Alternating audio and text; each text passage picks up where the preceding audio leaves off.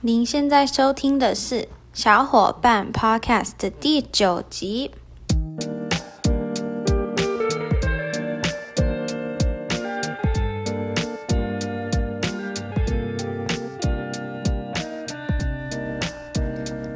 Hello，Hello，我是主持人瑞瑞，好久不见了。我每一次都会说这一句话，对，嗯、我现在是。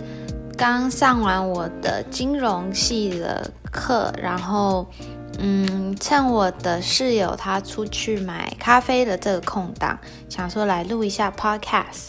对，我那室友他超可爱的，他就是他参加一个就是免费的咖啡的一个嗯 subscription，就是。美国有一家连锁店，它叫 Panera，然后它现在有促销，就是你如果申请的话，就是前三个月可以呃免费喝咖啡这样，然后就是它只有限制一些饮料不能选，然后呢每两个小时只能点一杯，然后呢我们这边离最近的有参加这活动的 Panera，就是来回的公车程要四十分钟。但是因为他就是有时候不想要做功课啊或什么的，他就会找理由跟自己说哦，他需要咖啡才可以专心，所以他就会一直找借口去买咖啡。他有一次就是周末的时候，他去三次，诶，所以让他他整整浪费掉了两个小时的时间去买那个去拿那免费咖啡。对，我觉得还蛮可爱的，就是嗯，为了不要。做正事还可以做，还可以想出这么多呃事情来做，这样。那我今天要讲的重头戏呢，就是关于我现在上的一个中文课，就是我是念商的嘛，可是它嗯，就是 curriculum 里面有要求我们要修一个呃语言，或者要修历史课，然后可以自己决定嘛。那我是不喜欢，呃，我是不想要念历史，所以呢，我就想说，那我就修另外一个语言。然后呢，其中一个选择就是中文嘛。呃，有很多其他的台湾人或台湾中国留学生，他们都会故意修那种很简单的呃中文课，就是能达到学分就好了。我本来计划也是这样子，我就选了那个最简单的等级的。可是他就是我第一天去上那堂课，我就知道这堂课我就是没有办法上一整个学期，因为它简单是没错，但它是简单到一个有人想要打自己头的地步，就是它是给那种完全不会中文的人，所以呢，我们第一天还在学那个五个号五五个声啊，然后还要念波泼摩佛这样子，就就想哦。这真的是，就是太无聊了，我没有办法，嗯，撑那么久，就是要修这，就有点太简单。所以呢，我就想说，啊、我可以考一个试，然后呢，靠这个分数可以升等级，就可以修比较难的课，这样。所以我在考那堂那个 test 的时候呢，我就，嗯，我也不想要考太高分嘛，就是还是想要简单的，不过至少就是不要那么。不要那么嗯 elementary 吧，所以呢，我就故意把一些写错这样子。结果我考完之后呢，呃，那个教授把我排到第三，就是三年级上的中文课。然后呢，我想说惨了惨了，三年级怎么考那么高分？因为我写的能力是很不好的，虽然我说跟听。嗯，都算是还不错，然后呢，念也算是还 OK 的。可是我写，因为没有什么机会要我写中文字，所以呢，我写的能力真的还蛮差的。所以我就想说，那我就跟这个这堂三年级的教的课的教授，我就想说跟他约来谈一谈，就看他能不能把我就放到二年级的课这样。所以呢，我就嗯，前一天晚上我就都做好心理准备，我想说好。明天呢，我就跟老师讲我的情况啊，然后说为什么我觉得我上不了三年级的课。然后呢，结果呢，嗯，就那天早上就跟教授在聊的时候呢，那个老师他就叫我念一篇文章，然后是我没有念过文章，他先叫我念繁体字，然后我就念念念，然后说好，然后他就叫我念简体字，然后我还错了，就是我认不得蛮多字的，至少我觉得我认不得蛮多字的。结果我念完之后呢，他说三年级的课对我来讲太简单，然后说哈，老师你确定吗？我说我刚刚有很多字不会念呢。他说我繁体已经念到九十五趴了，就是只有五趴的字我是不会念的，所以呢，每一篇文章我顶多只能学三四个单字。然后呢，他说我的简体也比他想的好，我简体念大概有八成左右。所以呢，他就说他建议我可以修一个第就是四年级的课，然后我就跟老师说，老师，可是我不会写。然后呢，他说，嗯，四年级的课到那种程度，就是变成就是很很 freestyle，就是你可以自己选择你要完成的什么功课。像，嗯，怎么解释呢？就是这四年级的课，他没有要考试。然后呢，他也没有说你每一个功课都要交，他是靠一个分数来定义你的成绩的。所以呢，我们这学期结束之后，你只要达到一个分数，你就可以拿到 A。那你要怎么达到这个分数？那就看看你个人想要，嗯，就是专注在哪一个方面，你想要强调或者是想要进步你中文的哪一个部分，这样。所以老师就说，如果我想要让我的写的能力比较，嗯，就变比较好，要进步的话，我就可以选择，呃，写中文的这些功课来做。对，所以呢，嗯，那一天讲完电话之后呢，我就被放到四年级的课，然后呢，我就立马就骂脏话，我想说。怎么会这样？我明明跟教授聊是想要降到第二个等级，结果他居然还把我放到四年级的课。对，反正总而言之呢，现在我就是从一年级不小心跳到四年级的课，然后嗯，我已经上过一堂的小组分享，这样，然后我觉得其实坦白讲是蛮有趣的。他是这堂课，他是讲。嗯，就是中国历史还有文化里面的一些嗯鬼故事，还有灵魂啊、生死，这个对中国的文化是有什么定义的？这样子。然后他我们第一堂就是小组分享，我们要看一个鬼片，然后呢就要跟同学、老师一起嗯一起聊到我们的感想，这样子。然后我就聊完聊完之后呢，我觉得其实还有很多事情是可以讲的，所以呢，我觉得这题目还蛮有趣，就想说跟大家分享。对，好，那我们看的那一部恐怖片，它叫《三更回家》，它是一个香港的片，应该是香港的吧，因为里面的人物他们都是讲广东话。对，所以我们必须看那个字幕才可以看得懂。嗯，然后嗯，我还蛮惊讶，就是我的课堂里面只有，就包括我的话，好像只有十个还是十一个同学，嗯，就在修这堂课的学生，然后大概有七八个都是白人，他们好像。就是本科就是中文还是怎么样，所以呢，嗯，他们因为文化还是没有融入，就是中国文化没有融入到他们的生活里面嘛，然后他们平常跟家人讲话什么都是用英文，所以呢，我的中文程度还是比他们好了不少。那当然就不是说我比他们厉害或怎么样，就是我语言天分也是很差的，只是我比较幸运，说我我就是台湾人，所以就会中文这样。对，所以呢，我们聊的话题也是蛮出席的，就没有很复杂。嗯，那就从一刚开始讲好了。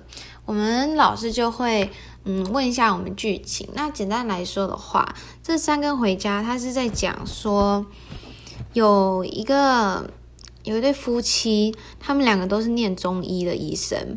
然后呢，嗯，这个。就是那个男生，那老公这医生他还蛮诡异的，他就说，嗯，他的老婆最近身体不舒服，然后他要在家照顾他，这样，然后还有其他两个主角，就是另外一个爸爸跟他的小儿子，他们两个就搬到同一个公寓嘛，就跟这个嗯夫妻同一个公寓，对，然后呢，那个小男生就说。他看到这两个夫妻的女儿跟他年纪差不多，然后这小男生想要跟他一起玩，这样。然后有一天，这小男生他就去找这个小女生玩，然后他就失踪了。然后他爸爸就出去找他，然后他就敲到这个医生的门，他就说：“嗯，我的儿子失踪了，他有来找你女儿玩吗？”然后这医生就说：“我没有女儿。”然后呢，他说：“我。”嗯，老婆身体不舒服，请你离开。这样，所以那个爸爸就走了。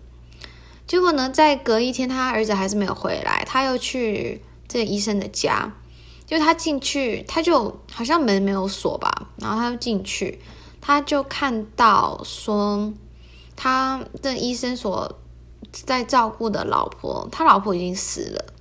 所以他的这个医生，他在培养，他在照顾一个尸体的意思，对。然后呢，嗯，那个医生就发现了嘛，所以他就把这个爸爸绑起来，就绑架起来，把他关起来。然后那爸爸就说：“你可以让我走吗？我什么都不会说，我只想要去找我儿子而已。”然后这医生就说：“不行，你要等三天，因为过了三天，我的老婆就会复活。”因为，嗯，他们是念中医的，他们他相信说他老婆是可以复活的。然后三年前，他把他老婆，这医生把他老婆掐死，因为他说，嗯，他念他信那个中医，然后呢，他相信说三年后的，呃，就整整三年后，他老婆就会复活。然后呢，他在这三年当中。每一天都会给他老婆洗澡，都会跟他聊天这样子。然后这个爸爸就是被绑架的爸爸，他就想说，这医生简直就是个疯子，怎么可能可以让一个已经死去三年的人复活？根本是不可能的事情嘛。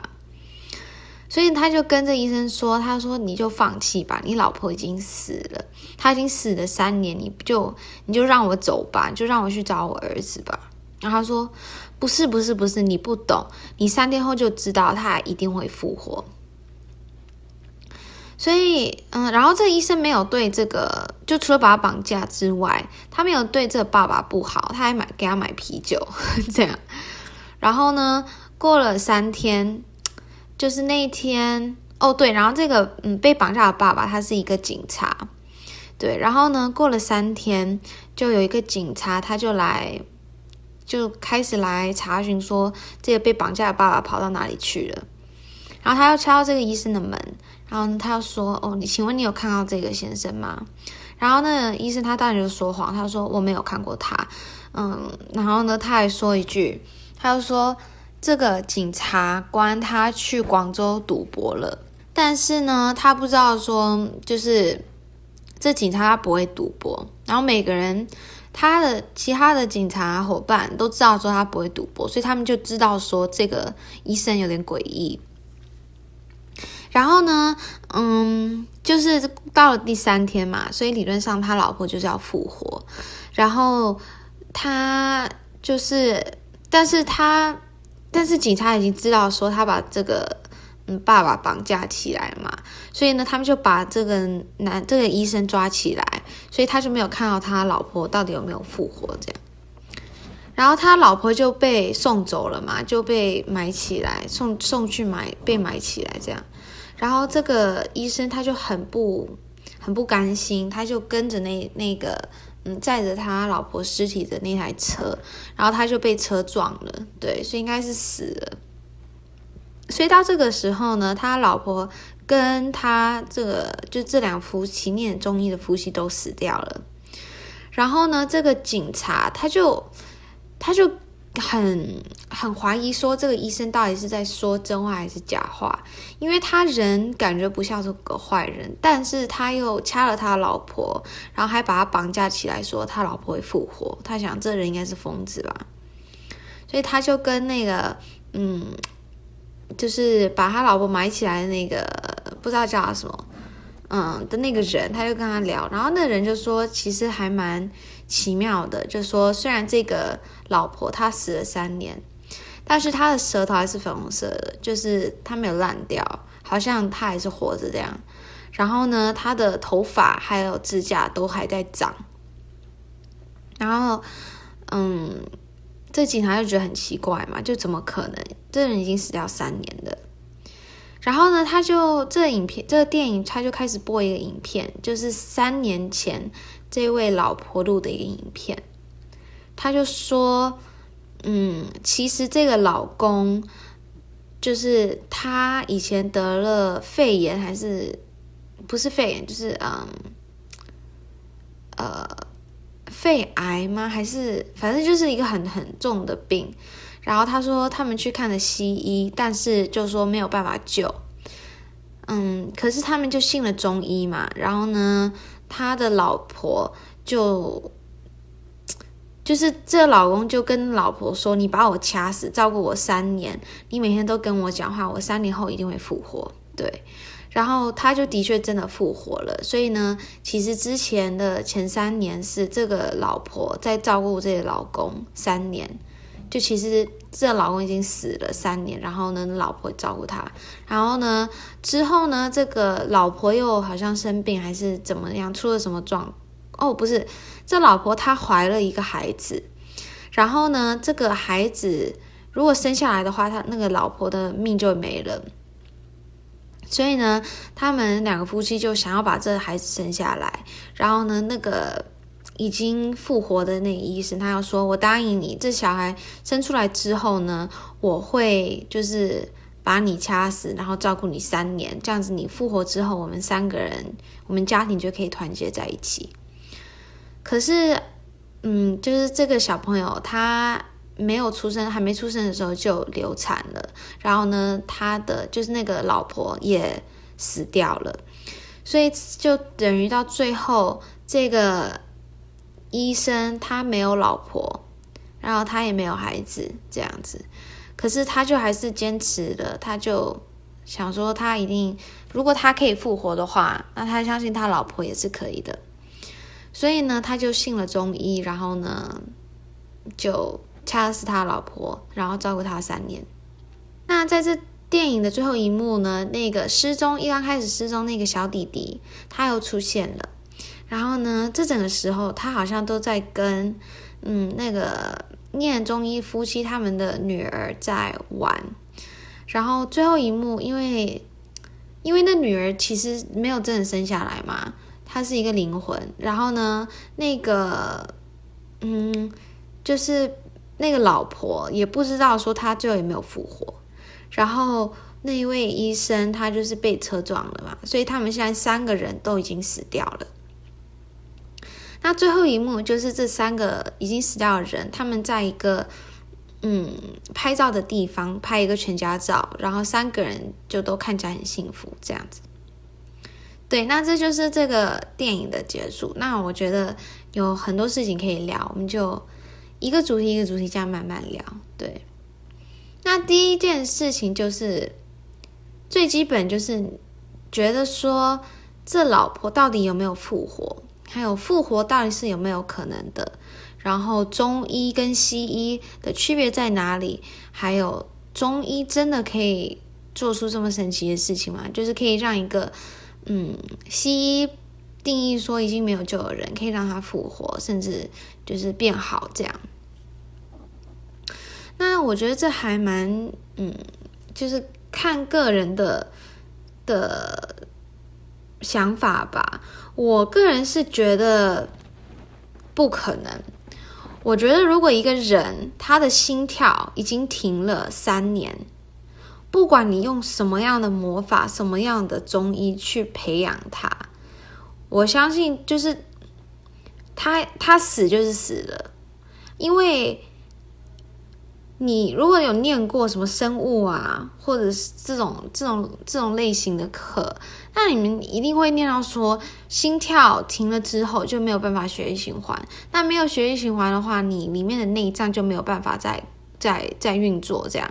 所以呢，你的内脏如果都没有在运作，那你身体怎么可能还活着？你只会你的内脏开始慢慢的烂掉，然后呢，皮肤也会烂掉，最后就是骨头会烂掉，因为你根本没有一个。心跳可以让你的头脑在动，因为已经没有一个可以活的什么支撑力了。所以我，然后三年又是一个非常长的时间。如果这个人他心跳已经停了三年，根本不用三年，你到三十秒如果没有救回来，这人就没了。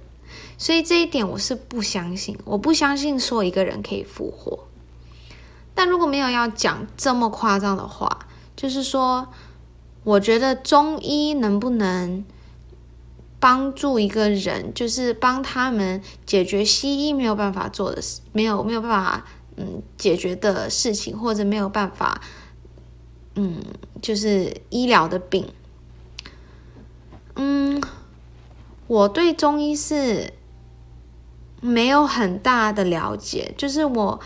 从因为中医还蛮贵的嘛，我从小没有没有在吃什么中药啊，也没有说很很懂要补肾或补肾啊干嘛的。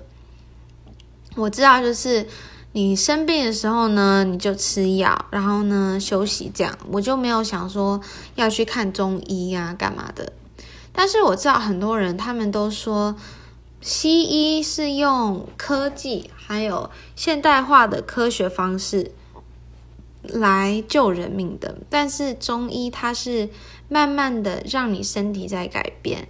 你在吃这些中药、吃这些药材的过程，你的身体会感受到，就是你的身体本身会慢慢的在改变，而不是你用西医来改变你的身体。我这样讲好像很不清楚，不过你们你们一定知道啊，就是中医跟西医的区别。但我相信说，如果是一个那种很，就是怎么说，嗯，不会带来生命危险，但是是一个慢性的一一个病的话，我觉得中医是有可能可以做出西医没有办法做的。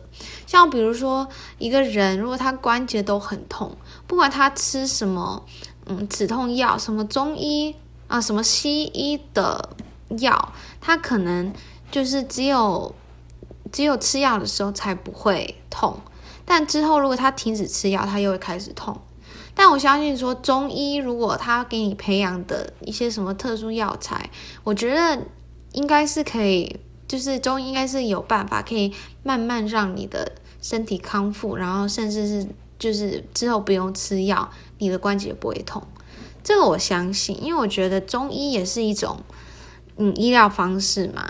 像中医的历史比西医就是长很多，西医还没有变得很发达，还没有这些药材之前，人是怎么嗯，就是人不可能都生病就死了，人生病了之后，他们是要怎么让自己变好的？他们一定是用中医这种方式。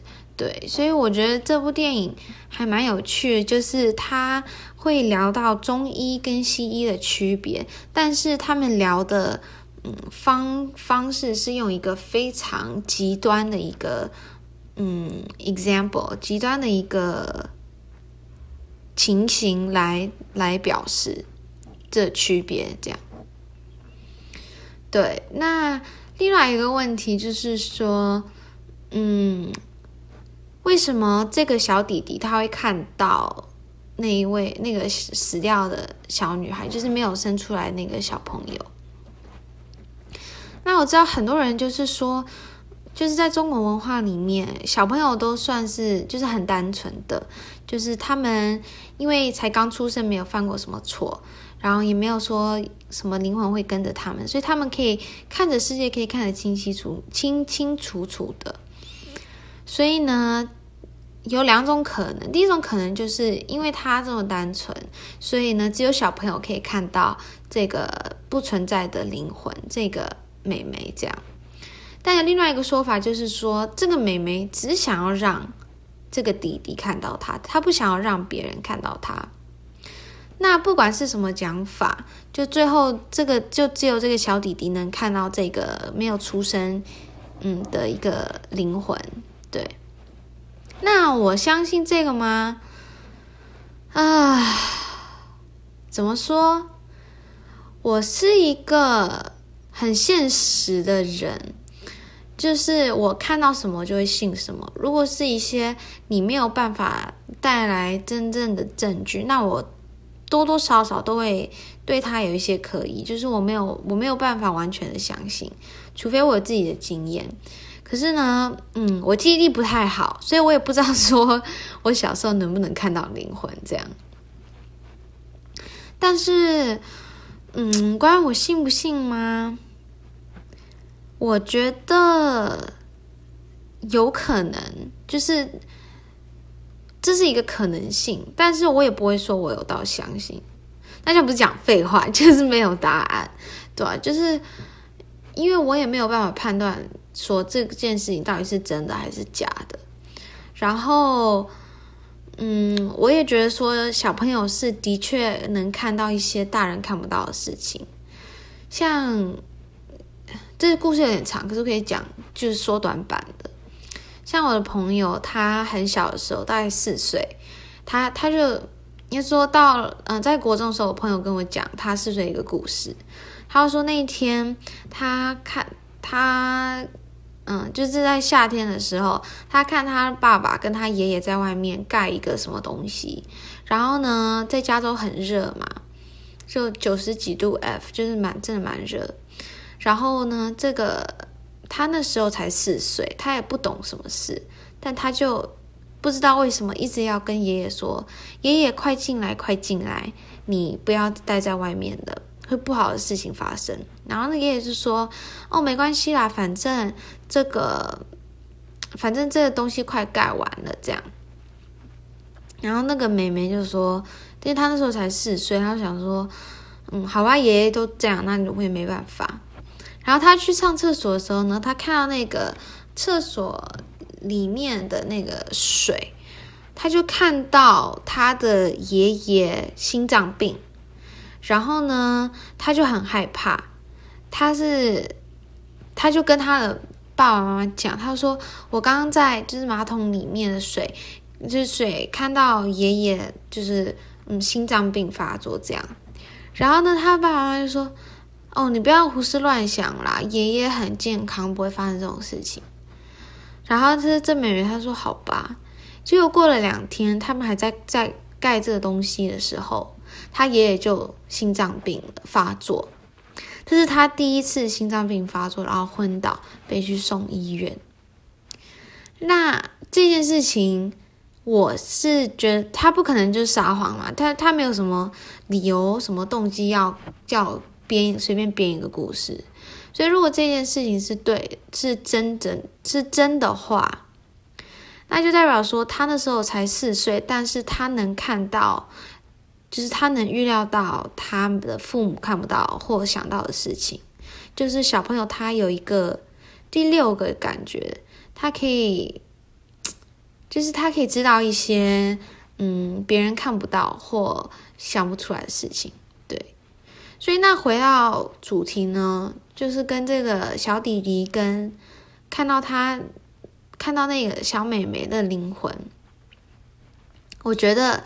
我相信，但是没有证据可以来判断这样子。那之后，我觉得这个小弟弟可能以后就会忘记说他要看到这个妹妹，或者以后就不会看到她了。对，因为长大之后就会开始，就你的记忆力就会慢慢的被你自己，被你自己，嗯，manipulate，就是怎么说，你的记忆虽然是。你觉得你自己记得很清楚，但是你每一次想到他，你其实都会改变一点点，就是你的记忆还是会改变一点点。那这不是说我们故意的干嘛，这就是人的人的一个本质吧，就是我们会把以前的事情想的每次都不一样，对。好，那讲到另外一个主题，第三个主题呢，就是，嗯，这教授问我的，如果我是那位医生，然后呢，我的老婆死掉了，然后我的孩子也没有生出来。那我会怎么选择？我会选择就真的照他老婆说的，培养他的死掉尸体三年，抱着一个希望他可以复活的希望，还是呢，我会放弃，然后呢就往前走这样。那那个时候呢，老师问我这个问题，我其实有想了一下，因为我直觉反应就是说我会往前走，我当然不会。就是因为我不相信说一个人可以复活，所以我想说，我不可，我我既然不相信，那我不可能会去做一件我根本觉得不可能会发生的事情。但是我又记得说，他来他在问的问题是，如果我是站在医生的立场，那这个医生他以前是已经死掉了，然后呢是他老婆培养他三年，他才复活了。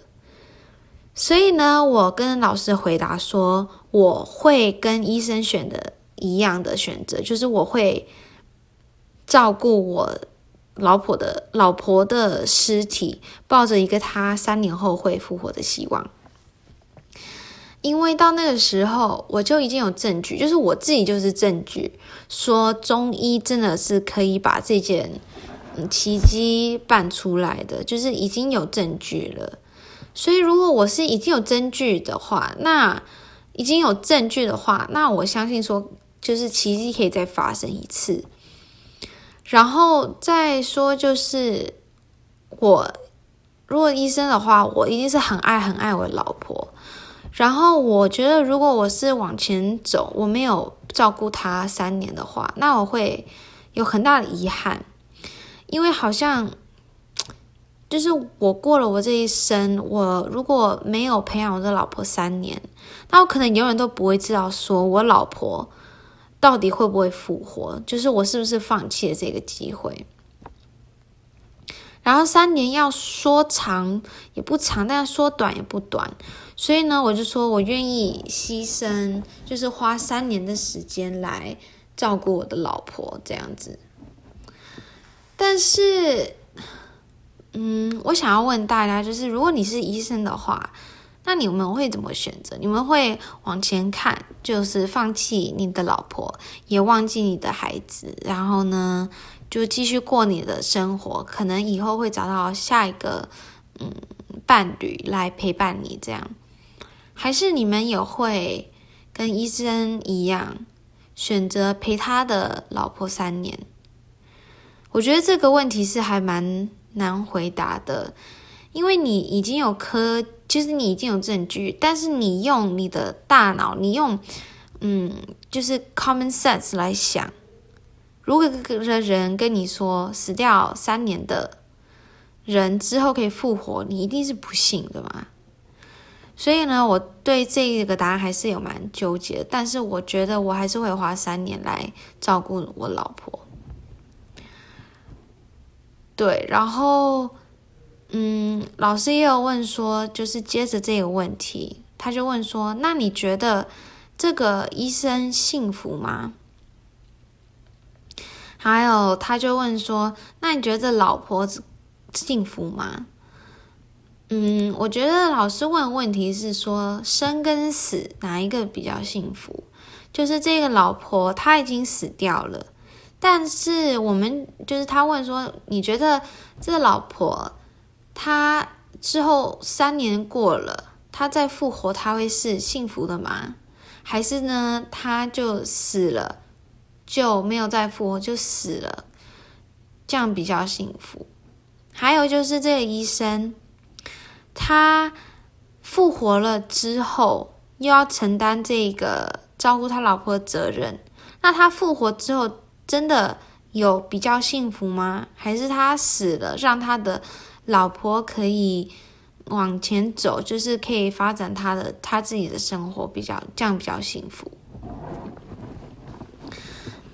如果光讲到说生跟死哪一个比较幸福，我觉得没有一个比较幸福，因为你在活的时候，你会发现说有很多事情是你没有办法解决的，然后你会遇到很多困难，在那种你很低潮、很低潮的时候，你就会想到说，嗯，如果我根本没有存在的话，那有多好，就不用有这些烦恼。但这不一定说是死了会比较幸福，就是不存在会比较幸福。还有就是你到了一把年纪，或你生了一个病，一个你要康复，要费很大的力气去培养自己的身体，你要很辛苦，要很痛，你才能就是好起来。但这个过程值得吗？就是这样讲还蛮，就是还蛮残酷的，但是。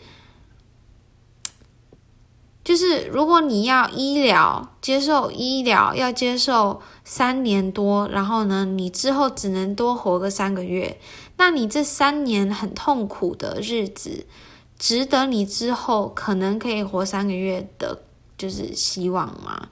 因为你这整整三年，你不只是会影响到你自己，你也会影响到你周边的人，他们会需要照顾你，需要陪在你的身边，让你慢慢的变好。